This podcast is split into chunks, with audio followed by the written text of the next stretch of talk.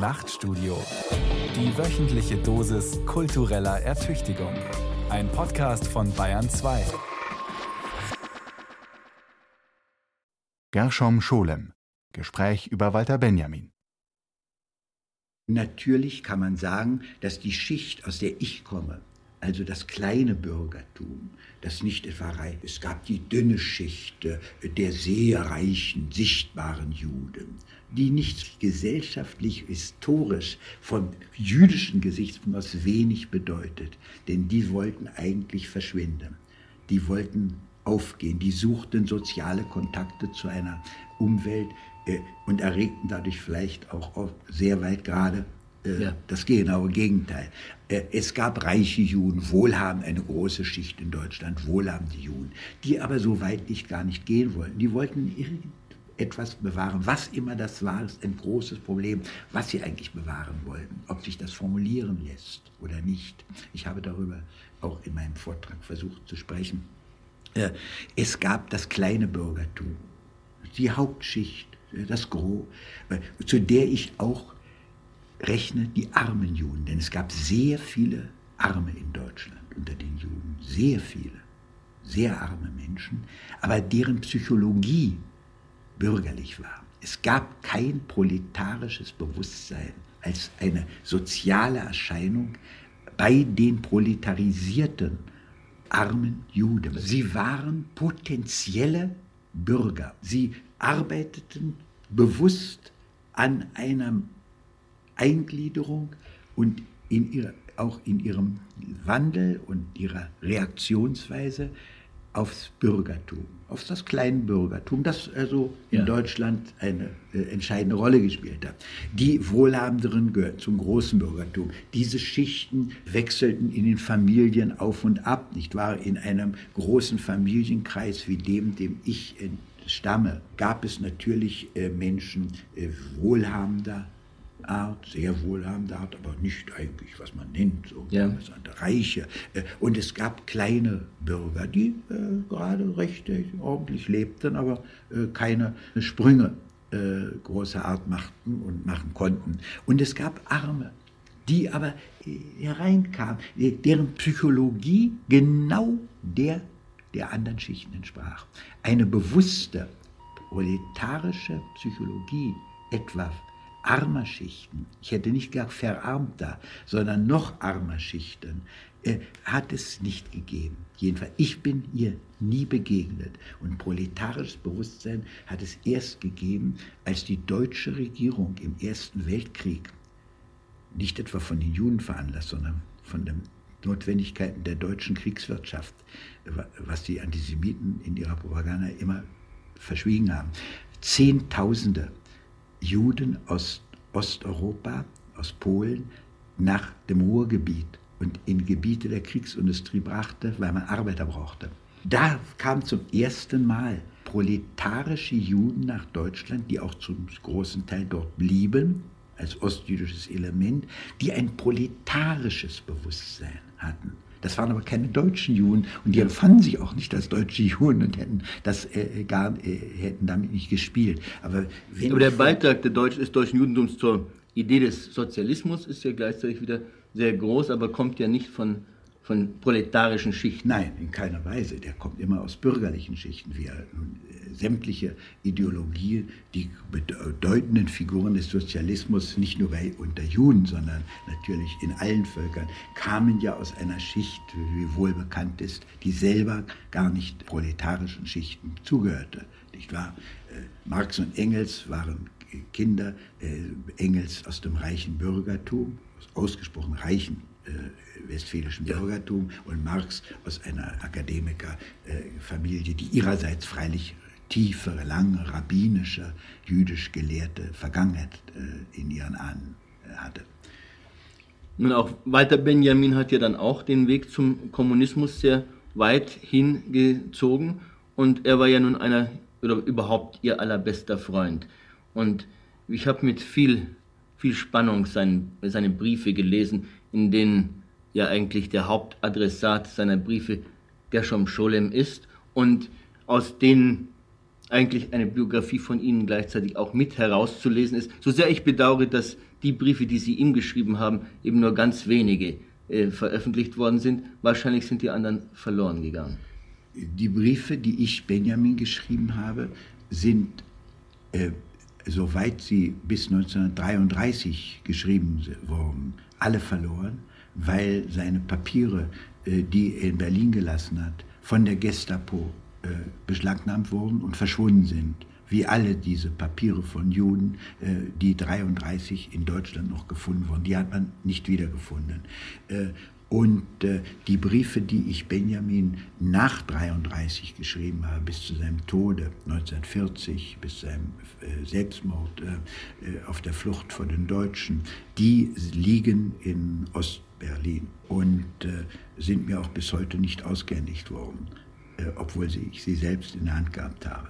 Es sind ein paar wenig Briefe ja erhalten geblieben. Da ist zum Beispiel ein Brief aus dem Jahr 1931, wo Sie doch sehr streng Benjamin vorwerfen, dass er sich krampfhaft mit einer kommunistischen Phrasiologie aufputzt, um, obwohl er doch in Wirklichkeit ein metaphysischer Mensch ist. Ja, es sind ein, gibt ein, ein paar Briefe, deren Abschrift äh, ich äh, bewahrt habe. Äh, die existieren, von denen ich einige dort in die Sammlung der zwei Bände der Briefe Benjamins aufgenommen habe. Was Sie sagen, ist wenig überscharf. Ich habe auf eine außerordentlich scharfe Äußerung Benjamins an einen anderen Menschen, an den verstorbenen Max Schweizer ja. Kritiker Max Rüchner äh, mit dem er in relativ freundlichen Verhältnissen stand und darlegte seine marxistischen Überzeugungen und äh, in äh, den Literaturverhältnissen in Deutschland, habe ich meinerseits statt Richner mich bewogen gefunden, weil es mich auch selber ansprach indirekt, ihm zu antworten und ihm zu sagen, dass ich der Meinung sei, dass in seinem Denken gänzlich andere Prozesse stattfinden als die durch marxistische Überlegungen nahegelegten.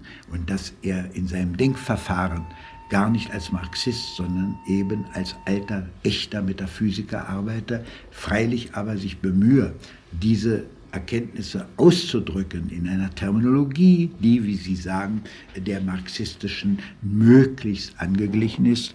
Und heute, wo man viel über Benjamin diskutiert, äh, sind natürlich viele äh, unbefangene Leser oder Kritiker der Benjaminschen Schriften derselben Meinung, nämlich dass dieser Marxismus Benjamins nicht ganz stubenrein ist, sondern ein starkes Willens- und künstliches Element enthält, der Entscheidung, kut ki kut, marxistisch sich ausdrücken zu wollen.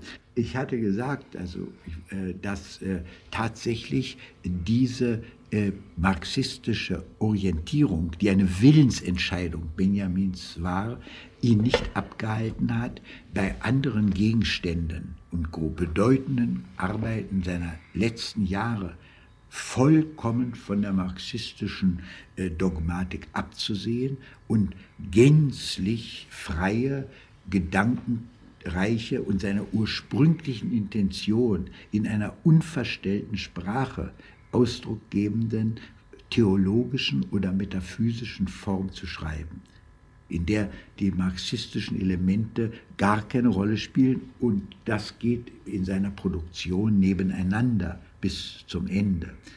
Ich habe hier bei dem Lesen dieses Briefwechsels, der ja leider eben nur die, zur Hälfte ja. da ist, oft mir immer wieder an den Kopf greifen müssen und sagen müssen, das ist ja nun so.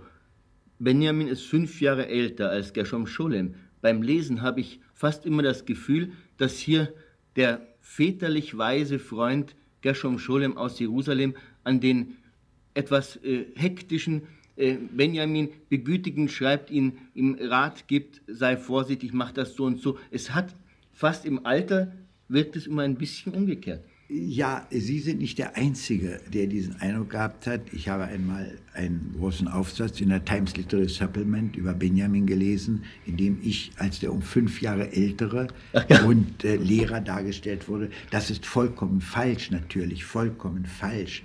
Äh, der äh, Benjamin hat auf mich einen tiefen Eindruck gemacht, äh, als ich ihn kennenlernte. Ich war im ersten Semester auf der Universität, als ich Benjamin kennenlernte.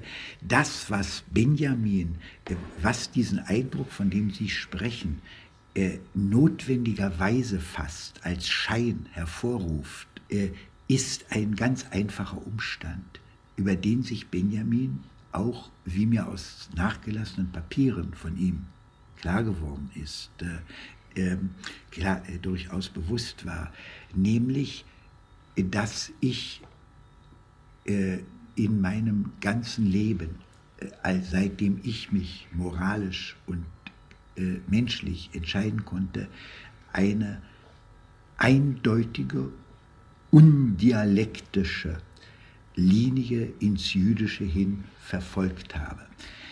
Ich hatte etwas, was Benjamin im Allgemeinen unsicher machte, nämlich Selbstsicherheit in Bezug auf mein Judentum. Und dieses Element der Selbstsicherheit, das ihn etwas äh, äh, befangen machte manchmal, und äh, was sich äußert in dieser ja. Korrespondenz, in der Form, wie Sie sagen, äh, ist das Element, das diesen Schein erweckt. Ich wusste genau, was das Problem war an das ich heranging. Ich wusste zwar, dass die Aufgabe, äh, der ich mich eingeordnet habe, nämlich der zionistischen Bewegung, der Wiedergeburt des jüdischen Volkes im Lande Israel, äh, eine in sich höchst fragwürdige und schwierige äh, Unternehmung darstellt, mhm. dass aber eine Alternative zu ihr für mich, für mich ja. und Menschen meines Entscheidung nicht bestand.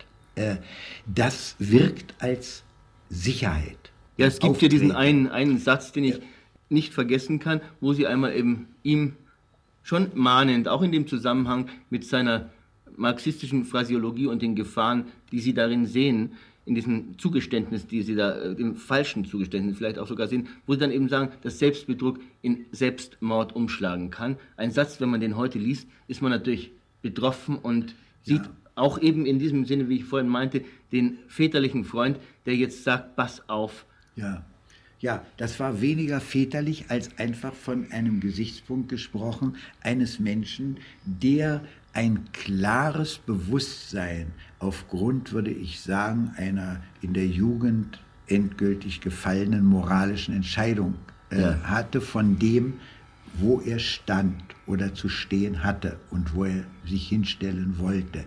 Äh, Benjamin äh, war ein viel zu sensibler und äh, kompliziert gebauter Mensch, als dass er äh, eine solche eindeutigen Verpflichtung hätte folgen können. Ich habe das auch kaum je erwarten können und erwartet. Ja. Benjamin hat weder in Bezug auf den Kommunismus noch in Bezug auf den Zionismus eine Entscheidung je getroffen.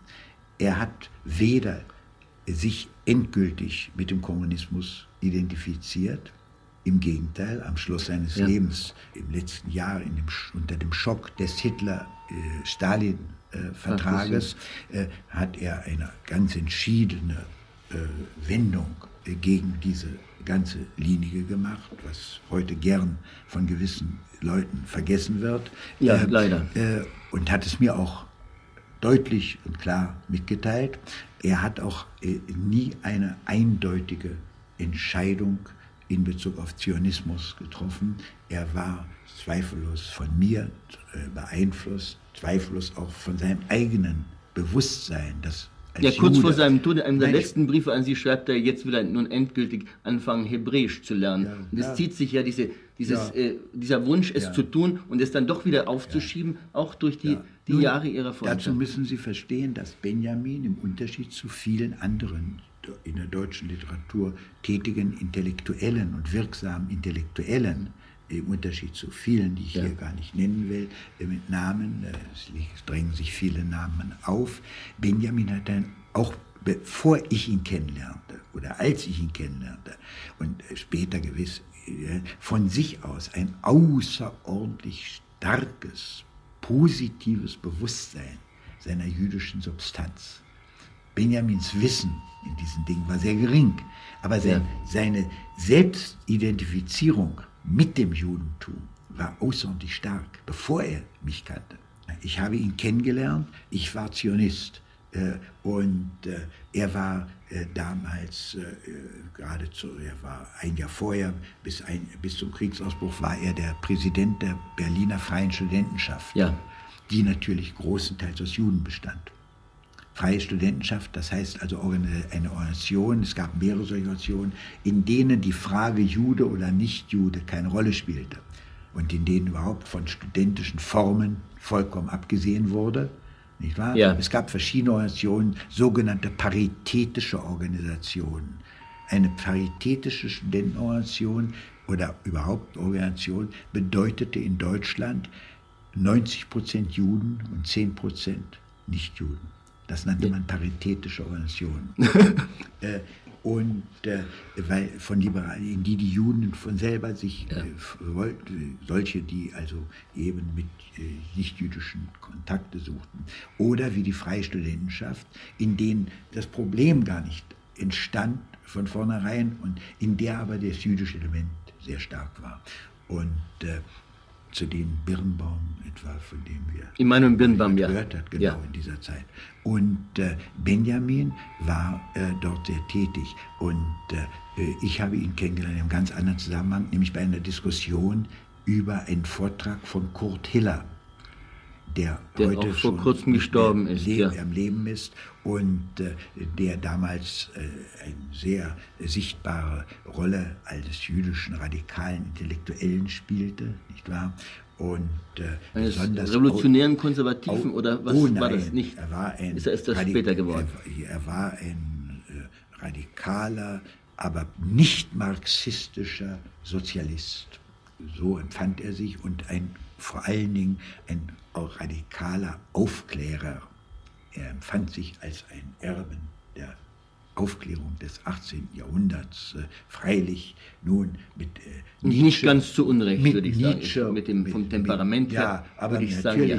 der 18. Jahrhundert cum grano salis, inzwischen ist Nietzsche geschehen und anderes ja. und Hiller, äh, aber Hiller hatte das Temperament eines Aufklärers und die Gedankengänge ja. eines Aufklärers. Und, ähm, und, bei einer Diskussion über einen Vortrag von Hiller, äh, äh, bei, äh, der in dem Siedlungsheim der Charlottenburg, der Freien Studentenschaft in Berlin stattfand, 1915, wo ich mich erinnere, dass wahrscheinlich die Hörerschaft fast nur Juden war, äh, äh, habe ich gesprochen und viele andere Werner Kraft äh, und Walter Benjamin und so. Und danach kam Benjamin und sagte, hören Sie, äh, wir wollen darüber weiterreden. Ja? Das ist ein denkwürdiges Ereignis, denn vieles also, ist ja daraus gekommen. Ja, das hat in meinem Leben eine große Rolle gespielt. Sie haben ja auch Ihr großes Buch Sinne. Walter Benjamin gewidmet, ja, Ihre äh, ja, jüdische Mystik. Ja, sicher. Benjamin ist sicherlich der Mensch gewesen, der in meinem Leben die äh, bedeutendste äh, Rolle gespielt hat in, äh, in meinen menschlichen Beziehungen, weil es mir klar war, dass, in, dass Benjamin wirklich, wirklich und ohne jede Übertreibung das war, was man einen genialen Menschen nennen konnte. An Benjamin konnte man lernen, was Denken ist. Äh, äh, er war eine sichtbare Verkörperung. Und dessen, dabei von einer unerhörten Redlichkeit im Denken, ich denke an eine Stelle, wo er mal einen Brief unterbrieft, er schreibt etwas, etwas abfällig über Raphael und dann setzt er fort, ja. am nächsten Tag kann er erst wieder anfangen. Es kam mir ihm doch zu dumm vor, was er da ja. so, so ja, abfällig Ich habe mich über geärgert über den Unsinn, den ich geschrieben habe. Genau, und das, das war für mich so frappierend, weil, ich, weil es so gängig ist, oft über Raphael so, so äh, leicht hinzureden. und er bricht den Brief ab und schreibt ihn dann weiter am nächsten Tag und hat sich darüber geärgert. Benjamin hatte etwas, sein Denken war von außerordentlicher Redlichkeit. Er war ein äh, Mann von ungewöhnlichen Blicken auf Dingen. Er hatte einen Blick, der unwiederholbar ist. Das kann weder zu lernen noch zu lehren. Er hatte einen Blick auf Dinge, den Blick eines Metaphysikers, äh, der unmittelbar an den Dingen immer etwas sah, was anderen überhaupt kaum auffiel oder gar nicht auffiel. Und er konnte das entwickeln oder versuchen, er hatte eine bedeutende äh, dialektische Fähigkeit und er konnte das entwickeln. Und wenn man ihm widersprach, konnte er das aufnehmen. Er war ein Mensch, mit dem man, der, der im Gespräch äh, außerordentlich äh, lebhaft und äh, produktiv war. Äh, merkwürdigerweise, denn sehr oft sind ja Menschen, die äh, im Gespräch besonders großartig sind und äh, sich ausgeben, sind eigentlich als Schriftsteller nicht sehr wirksam. Es gibt darüber ja, in der jüdischen Geistesgeschichte ja. in Deutschland berühmte Fälle wie Wolfskehl, dessen Schrifttum äh, gemessen an dem, was er als Person war, überhaupt nichts bedeutet, während Wolfskehls Einfluss als Person gerade als eines bedeutenden jüdischen Intellektuellen in Deutschland, Karl Wolfskehl in ja, München. Ja. Äh, äh, ja, der ist ja heute fast vergessen. Ja, aber damals war, heute, damals war er, glaube ich, sogar in dieser Reihe der verschollenen und vergessenen oh, ja. erschienen. Mit Recht. Schon eine, mit Recht, mit Recht. Aber äh, Benjamin hatte etwas ungeheuer Eindrucksvolles, etwas außerordentlich äh, Bewegendes, was manche Leute wahrnahmen was ebenso sehr andere zurückstießen. Benjamin hat sehr viele Gegner gehabt, Leute, die nicht ausstehen konnten. Zum Beispiel der eben genannte der ihn nicht ausstehen konnte, äh, obwohl Benjamin eine gewisse Sympathie für ihn hatte, äh, trotz sofern sie sich in ihrem Denkvorgängen äh, äh waren und Denkergebnissen.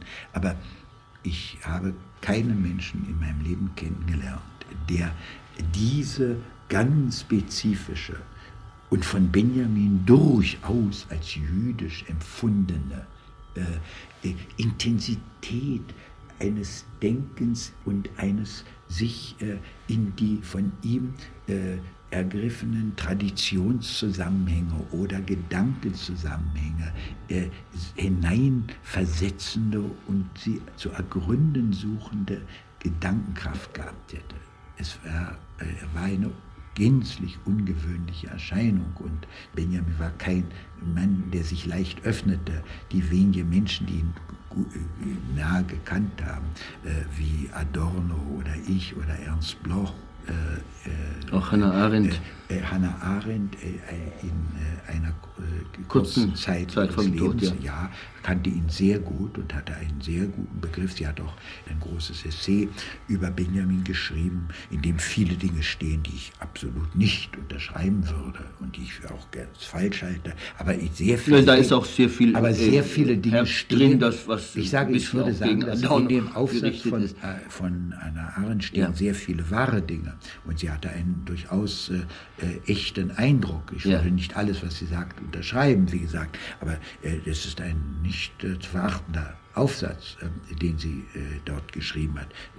sie kannte Benjamin recht gut, obwohl sie vieles übertrieben hat oder so. Aber Benjamin war kein Mensch, der das Zeug hatte, etwa in seiner Zeit Menschen mitzureißen. Nicht wahr? Er war ein dafür viel zu tiefsinniger Kopf. Sein Denken vollzog sich nicht auf der Ebene der Publizistik, die damals gängig war. Ja. Die Leute. Er war wohl auch nicht der Lehrer. Ich meine, zum Unterschied von Ihnen, der Sie ja auch durchaus von Anfang an eine sehr pädagogische naja, Art ich hatten. wie ich schon sagte, ich habe eine gewisse Sicherheit gehabt über die über das hinausging, was Benjamin nannte, das ihn einerseits äh, äh, anzog, andererseits auch äh, äh, verwunderte.